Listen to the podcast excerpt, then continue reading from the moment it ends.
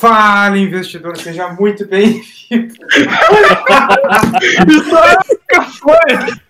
Alguém já começou a dar risada antes de eu falar. Sim, ficou um silêncio tu, tu, tu me deixou surdo no ouvido aqui agora. Bom, no final das contas, sejam muito bem-vindos a mais um podcast da Tuben. E hoje nós vamos falar sobre colete e terno. Quem é que tá por aí hoje? Cada um dá oi aí, fala o nome aí, quem é que tá aí por aí, para o pessoal conhecer já. E aí, pessoal, aqui é o Fernando, sócio da Tupen. Então, boa noite a todos. Boa noite, pessoal. É o Cássio, sócio da Tupen. Aqui é o Fabiano, boa noite a todos. Boa noite, galera. Bruno aqui, mais um dia. Eu acho que mais algum sério assim fica mais divertido o podcast. É. Tá, Paulinho, vamos, vamos começar com tudo, então. É, qual me explica a situação XP Itaú? Por que, que eles estão tirando o dinheiro de um bolso e colocando no outro nesse pendel todo? É só uma tática de marketing isso aí. Tá todo mundo dizendo que o Itaú tá fazendo programado com a XP, né?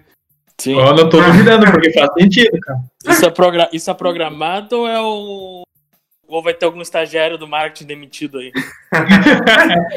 É, custou 15 mil TEDs pro Itaú. Ou melhor, gerou receita de 15 mil TEDs pro Itaú, né? É verdade. Eu tava fazendo o cálculo ali. Uh, 15 mil TEDs a cada uma 15 reais, que é mais ou menos o preço médio. Vamos botar 10 reais cada uma. É 150 mil reais de receita em um dia. Claro que tá saindo dinheiro do banco, né? Deve ser ruim. Então, Sem- se- de acordo com o presidente da XP, não, não é presidente, o Leal aquele, ele falou que a- o Itaú passa, perde 150 milhões por dia, né? Pois é, isso que eu li também, fiquei abismado com o valor. Que em, em- em três anos acabaria o personalité, Personalité. né? Se seguisse Aham. nesse ritmo. E também eu vi, eu vi um da, uma informação, agora não me lembro se foi na Infomoney ou na Brasil Journal, aquele. Tem uma cláusula no contrato que está previsto da, da XP, da, do Itaú, aumentar a participação na XP de 75% até 2027 e por aí. Então não tem os dados certos, mas é, daqui a alguns anos a- mais 75%. E até 2033 uh, assumir 100% da operação da XP. O que, que tu pode nos dizer disso aí, Paulinho? Se eu não me engano, tá, isso tá até no livro na raça, não tá? Eu não acho terminei. que, eu acho que eu acho que eu li isso no livro. Eu não terminei, eu não terminei, mas quando eu li o livro, quando eu, quando eu li a notícia, eu pensei, bah, agora que o cara já lançou o livro, estão falando notícia nova.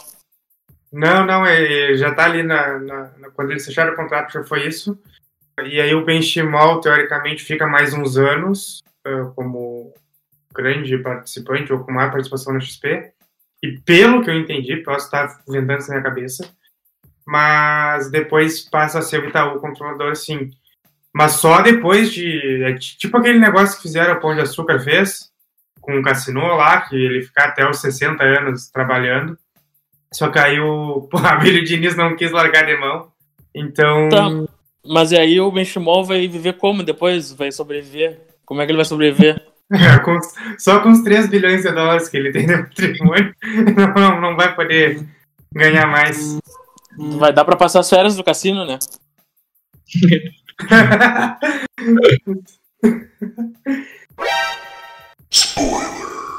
Tem surpresa no final.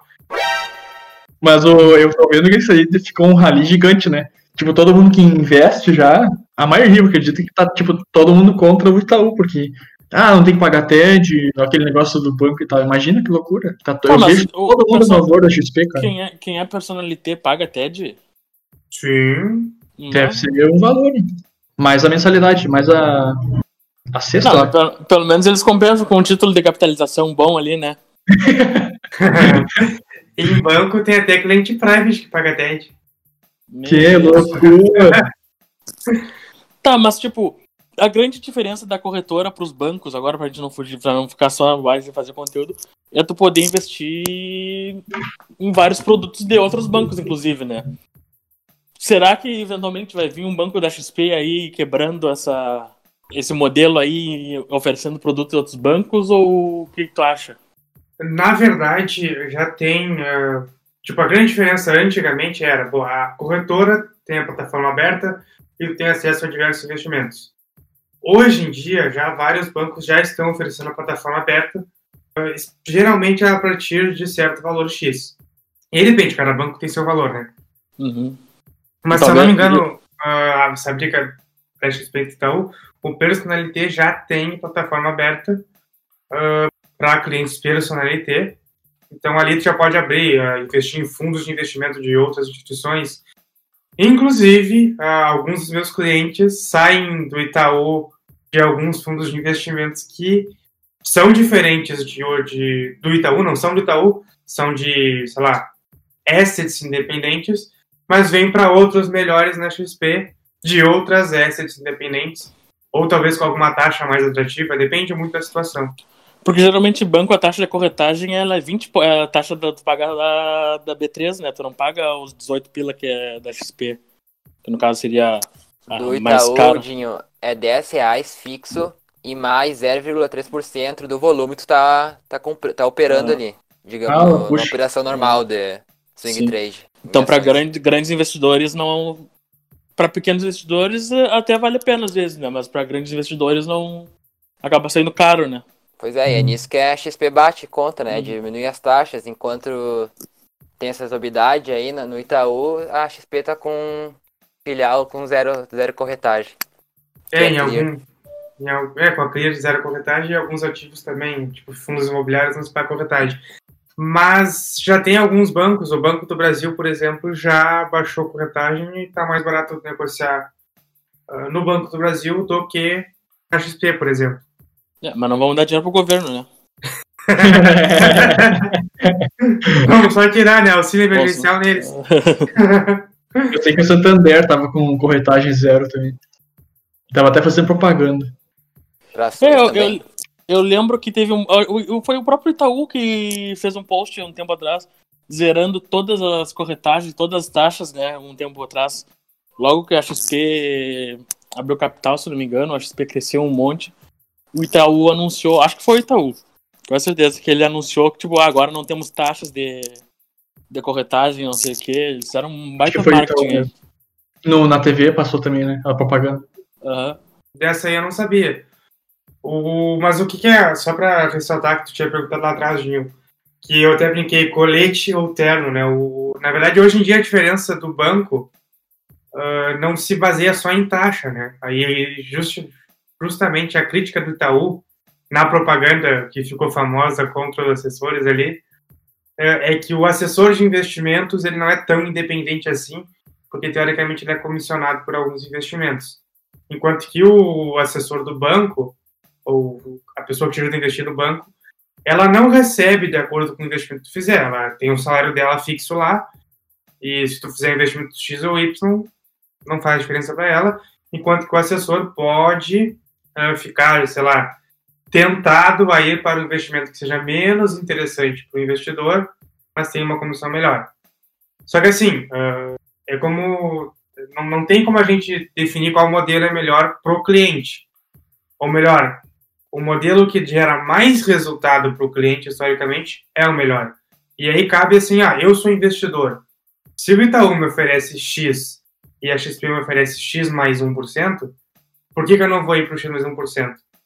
Só que a grande diferença entre ser assim, atendido por um assessor, que é o que a XP bate bastante. Eu trabalho com a XP, então talvez não seja tão parcial assim contra um banco, por exemplo, é que um assessor, além de provavelmente ter um conhecimento maior, porque a certificação que ele faz é um pouco mais difícil que a certificação que geralmente o gerente de conta faz, ele também está preocupado com o teu perfil de investidor. Ele tem todas as diretrizes para seguir de acordo com o perfil do investidor. Então ele tem que seguir algumas normas. É muito difícil uh, pegar um assessor que vai simplesmente pegar as melhores taxas possíveis e deixar o risco todo para o cliente. Uh, por quê? Porque se o cliente sai de um banco e vem para a XP, que já, bom, tá mudando para o cliente, e o cara vem perder dinheiro, o cara volta, o cara sai embora. E aí não vale a pena. Então, geralmente, o que a gente tem é quando tu sai para XP, melhora a tua taxa. Fora que tem o ponto do banco, de forma geral, ele atende público geral, né? O pessoal que está te atendendo no banco, ele tem um pagamento fixo, digamos assim, tem as metas ali, mas ele tem o dele, né? O pessoal que está trabalhando numa corretora, por exemplo, que é um assessor de investimento, teu caso, por exemplo, tem que trabalhar baseado no resultado do teu cliente também. Então, tipo, acaba dando uma maior segurança e uma maior também vontade de obter resultado, fora que é um negócio bem mais especializado. Exatamente. Por mais que o assessor ele receba assim remuneração de acordo com a comissão diferente para cada investimento, tu só fica com esse assessor se tu estiver ganhando dinheiro. Porque é muito fácil trocar de assessor e é muito fácil voltar para um outro investimento. Até porque, por exemplo, se tu vai sair, tirar teu investimento do banco, tu já começa pagando TED. Aí tu já fica pensando, pô, tem que pagar TED, então o meu investimento tem que compensar pelo menos a TED.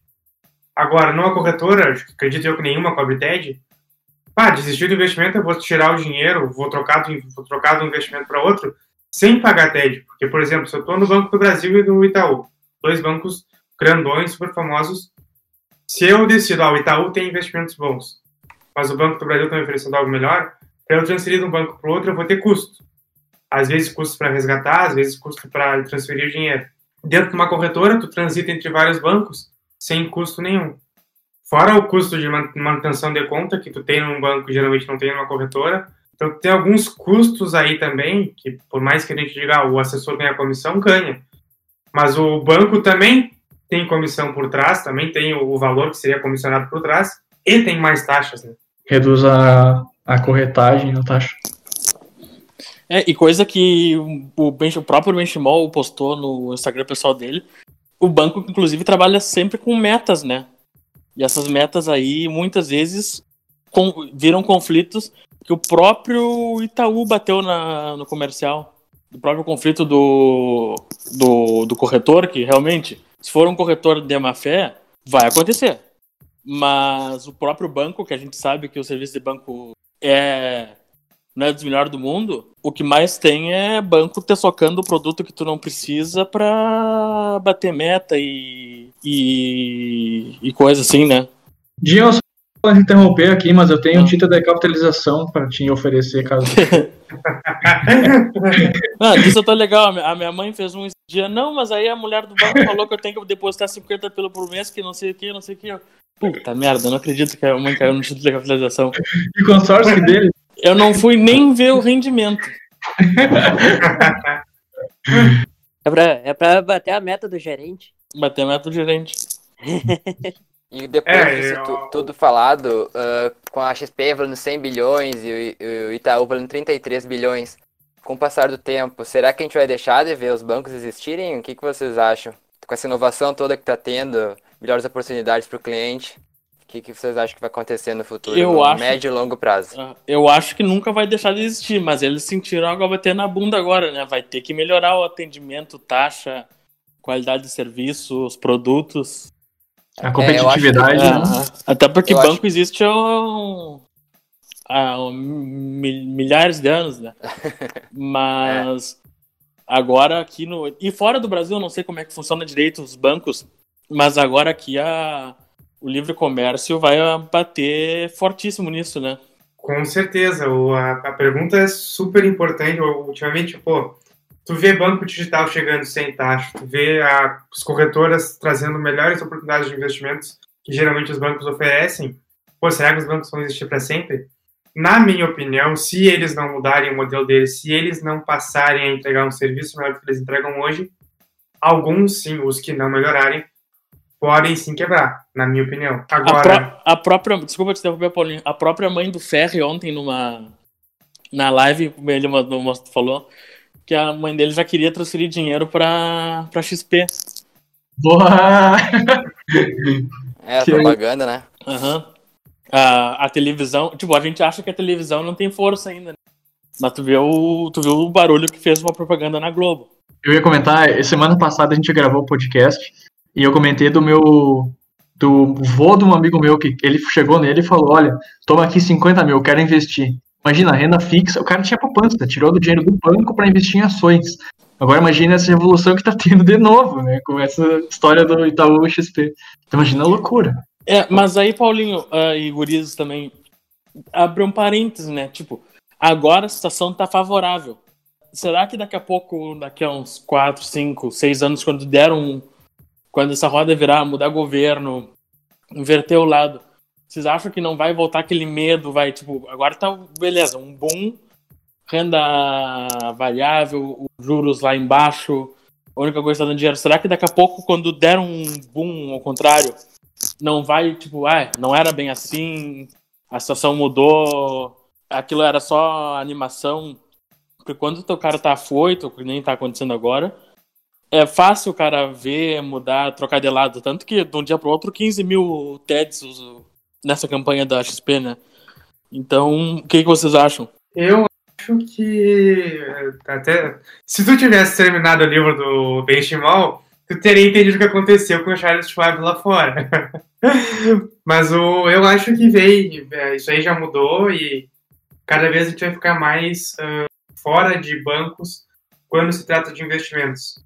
O que acontece uhum. lá nos Estados Unidos é que a maior parte dos investimentos, então, pensa, vamos pensar, tá, Brasil, maior parte dos investimentos são nos bancos, uh, através de bancos. Nos Estados Unidos, maior parte dos investimentos estão através de corretoras independentes e principalmente através de financial advisors, que são os assessores de investimentos lá nos Estados Unidos, no caso, né? Então, eu acho que isso é uma coisa que vem acontecendo aqui no Brasil, é uma coisa que vai gerar, nós vamos ter todo mundo dinheiro em investimento com financial advisors, uh, com gente que entende de investimento efetivamente, e vai fazer todo o resto em banco. O que, que, que, acontece às vezes também, né? Uh, tu vai pegar, ir para uma corretora e tu investir num CDB, o teu CDB é num banco. Então o dinheiro volta para o setor bancário de volta. Uh, tu vai, sei lá, comprar ações através de uma corretora, muitas vezes tu compra ações da Goldman Sachs, tu compra ações do Itaú, próprio Itaú. Então tu, tu devolve esse dinheiro eventualmente para o banco também. Então eu acho que assim, só vai mudar a maneira que a gente acessa investimentos. E Show. não tem volta.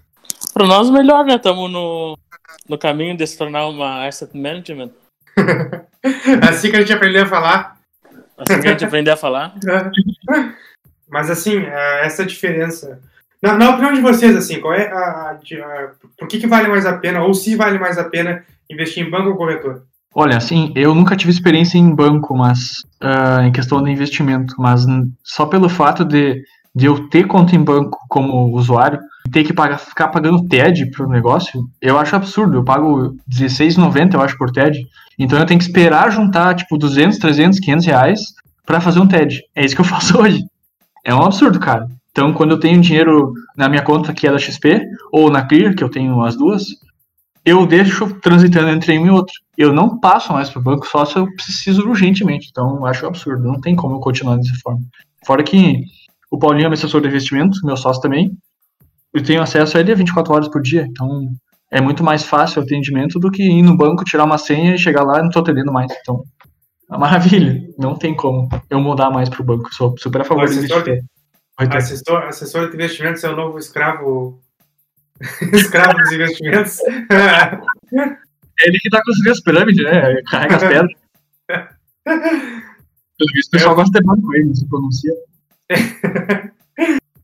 Fabiano, prefere banco ou, ou corretora para investimento? Ah, para investimento é corretor, eu prefiro corretor. Mesmo, mesmo sendo familiarizado com o banco, eu prefiro corretor. É interessante que o Fabiano tem história para contar desse ponto e tem o Luiz também, né? Os dois têm família na parte de banco. Então. Uhum. Interessante. Pai, pai e mãe, na verdade. São bancários os dois? São uma, uma começou no banco, daí depois a mãe começou no banco, daí depois o pai começou a rodar o, rodar o Rio Grande do Sul, daí, daí teve que sair para seguir junto. Inclusive já foi, subindo, já foi nosso sub... conterrâneo, né? É, já. Eu já morei ali em Bagé também. Epicentro do Mercosul. Epicentro do Mercosul. E tu, Bruno, o que que acha? Cara, eu sempre tive conta em banco. Eu fui descobrir recentemente sobre corretora, mas foi assim, eu sempre tive investido em poupança no Banrisul. E depois que começou essa modernização digital, uh, bastante propaganda, passei tudo pro Nubank. E via que só de deixar na conta corrente no Nubank já estava aplicado diretamente no CDB, rendendo 100%. E já não gostava muito do, do, do Banrisul, porque às vezes tinha umas taxas lá que eu não conhecia, tipo, do nada diminuía um valor que eu, eu nem sabia onde é que era, era ruim de mexer no aplicativo. Ah, isso aí eu vou fazer um parênteses para aqui, vou fazer um parênteses aí, porque o, o, meu banco, o Banco do Brasil, eu tenho conta no Nubank, é o, mais, o único que eu uso. Mas eu tenho para facilitar às vezes a transferência lá da casa, que o pessoal é mais, mais antigo, digamos assim. Eu uso uma conta meio parada lá do Banco do Brasil, que eu não, eu não eu só não cancelei porque o dia que eu fui cancelar, eu, tinha, eu ia perder um dia inteiro lá no banco, porque tu tem que sacar todo o dinheiro. E, e do nada, assim, ó, deposita 100 reais, tu vai sacar, tem 89. Tá, beleza, vou sacar os 89. Tem que sacar 70 porque só tem nota de 10 e de 20. E só esse tipo, esse tipo de serviço aí já vai já vai fazendo o cara pegar desgosto, né? Exato. Esses tempos eu fui sacar também, precisava de 25 reais.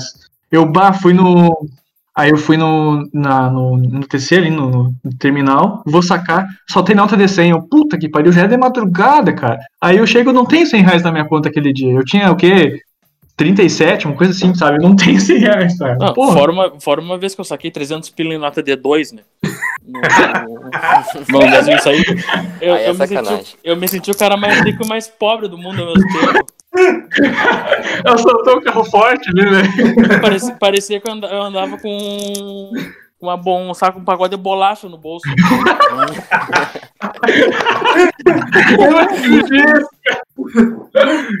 e outra coisa que também dá pra gente fazer uma comparação dessa entrada do, da concorrência, qualidade de serviço, é o próprio Nubank. Nesse dia, meu cartão ele bloqueou eu mandei mensagem pro cara lá do Nubank, enquanto ele tava me respondendo, ele já tinha desbloqueado meu cartão.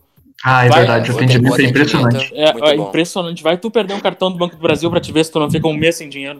Aqui, eu, já tive, eu já tive muito problema com. Muito não, mas eu tive alguns problemas com uh, home broker, sistema da XP. Aí o que, que eu fazia? Eu ligava pra lá, dava cinco minutos, resolvido o problema. Ou tinha uma dúvida específica, eu perguntava pro Paulinho, o Paulinho mandava um áudio, um texto, resolvido o problema. Então, tipo, cara, é uma diferença absurda. Não tem que pegar 100, tem Inclusive, que ir lá... eles, eles te reembolsam se tu tem algum prejuízo, né? Exatamente, exatamente. Dá pra ver que ele tá bem do lado do consumidor, né? De forma geral.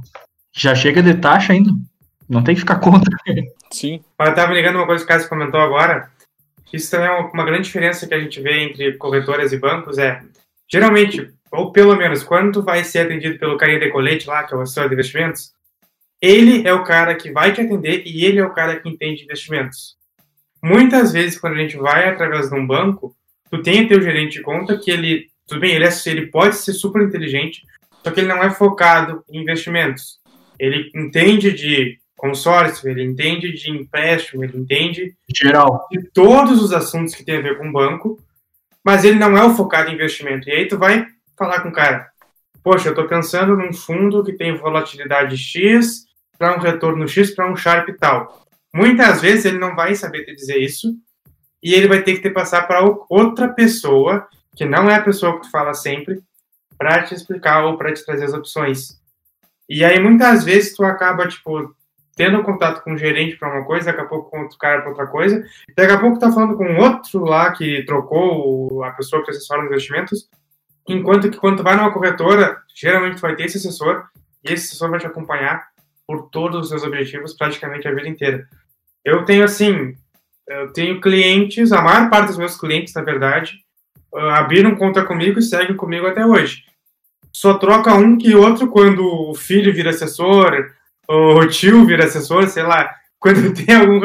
algum quando, faz curso, quando faz curso na Tupem e vira assessor. é quando a pessoa vira assessor, exatamente. Então, uh, Geralmente o contato com o assessor é mais próximo do contato com, com o gerente, pelo menos um gerente de investimentos. Né? Essa facilidade ajuda bastante, olha.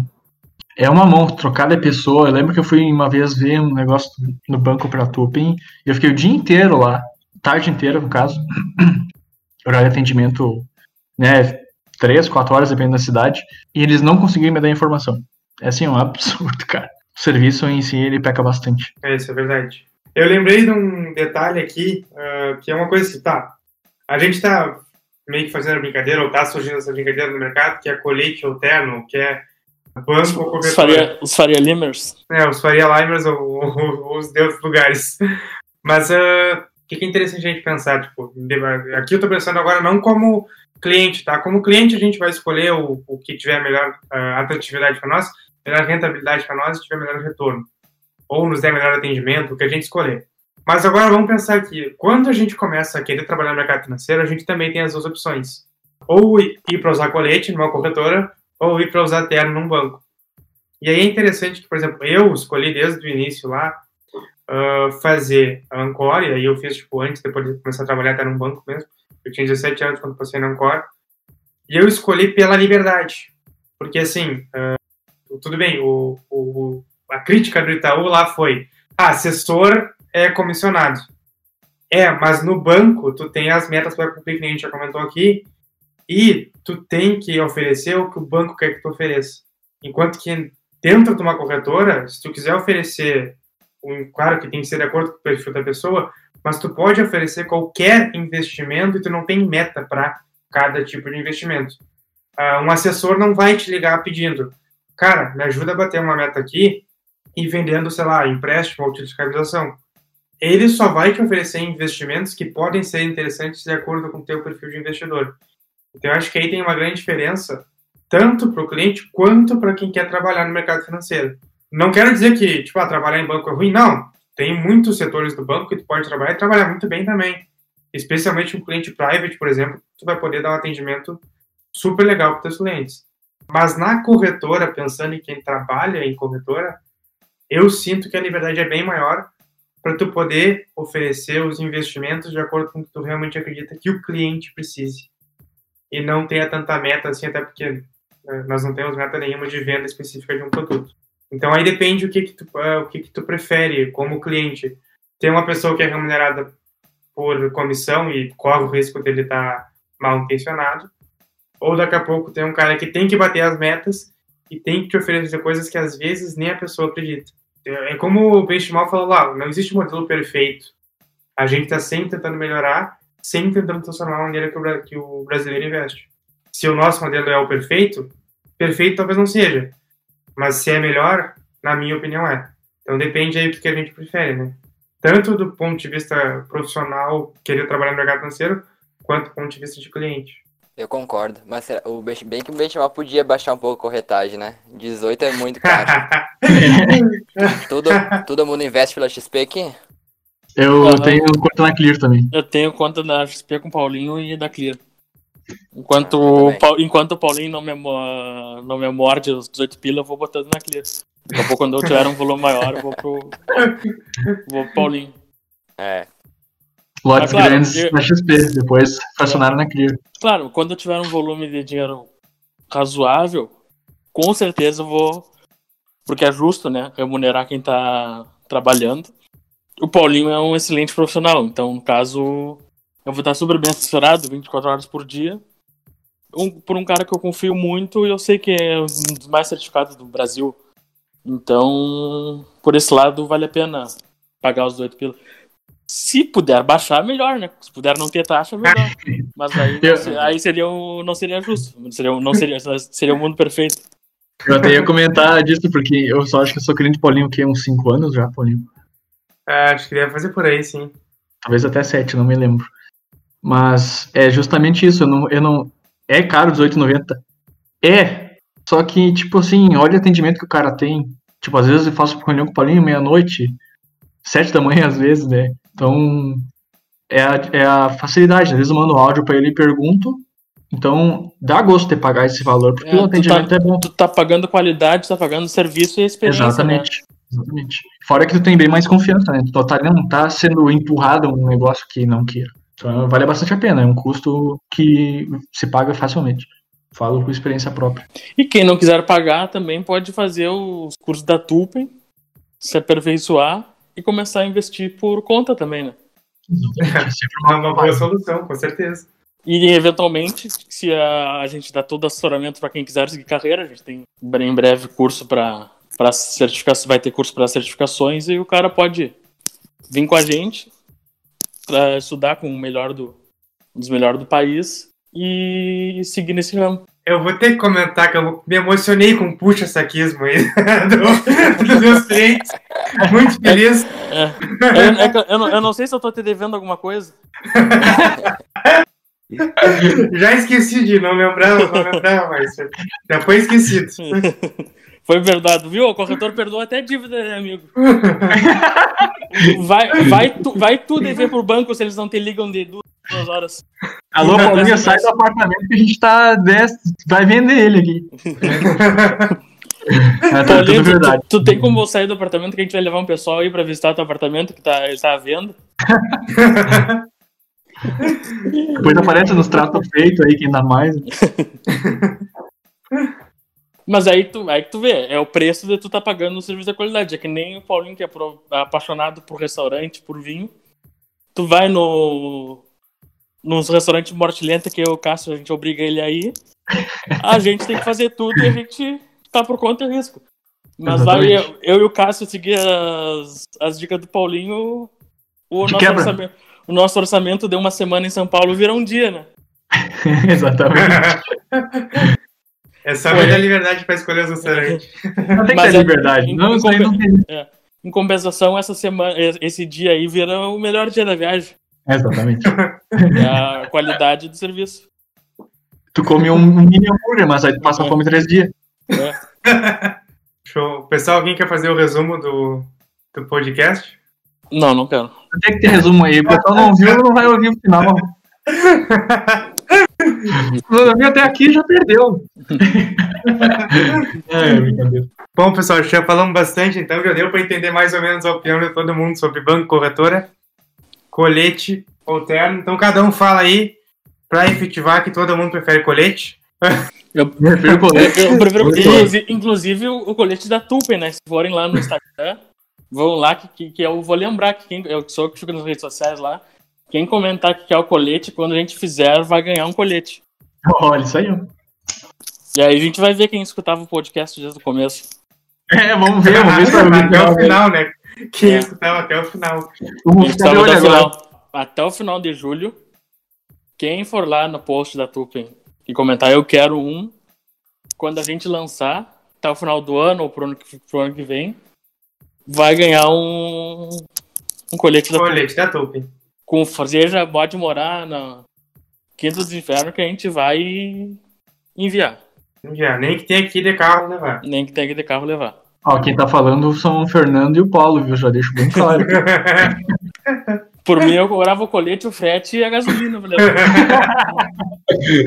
e mandava pro correio. E mandava pro correio. Por PAC ainda, né? Por PAC.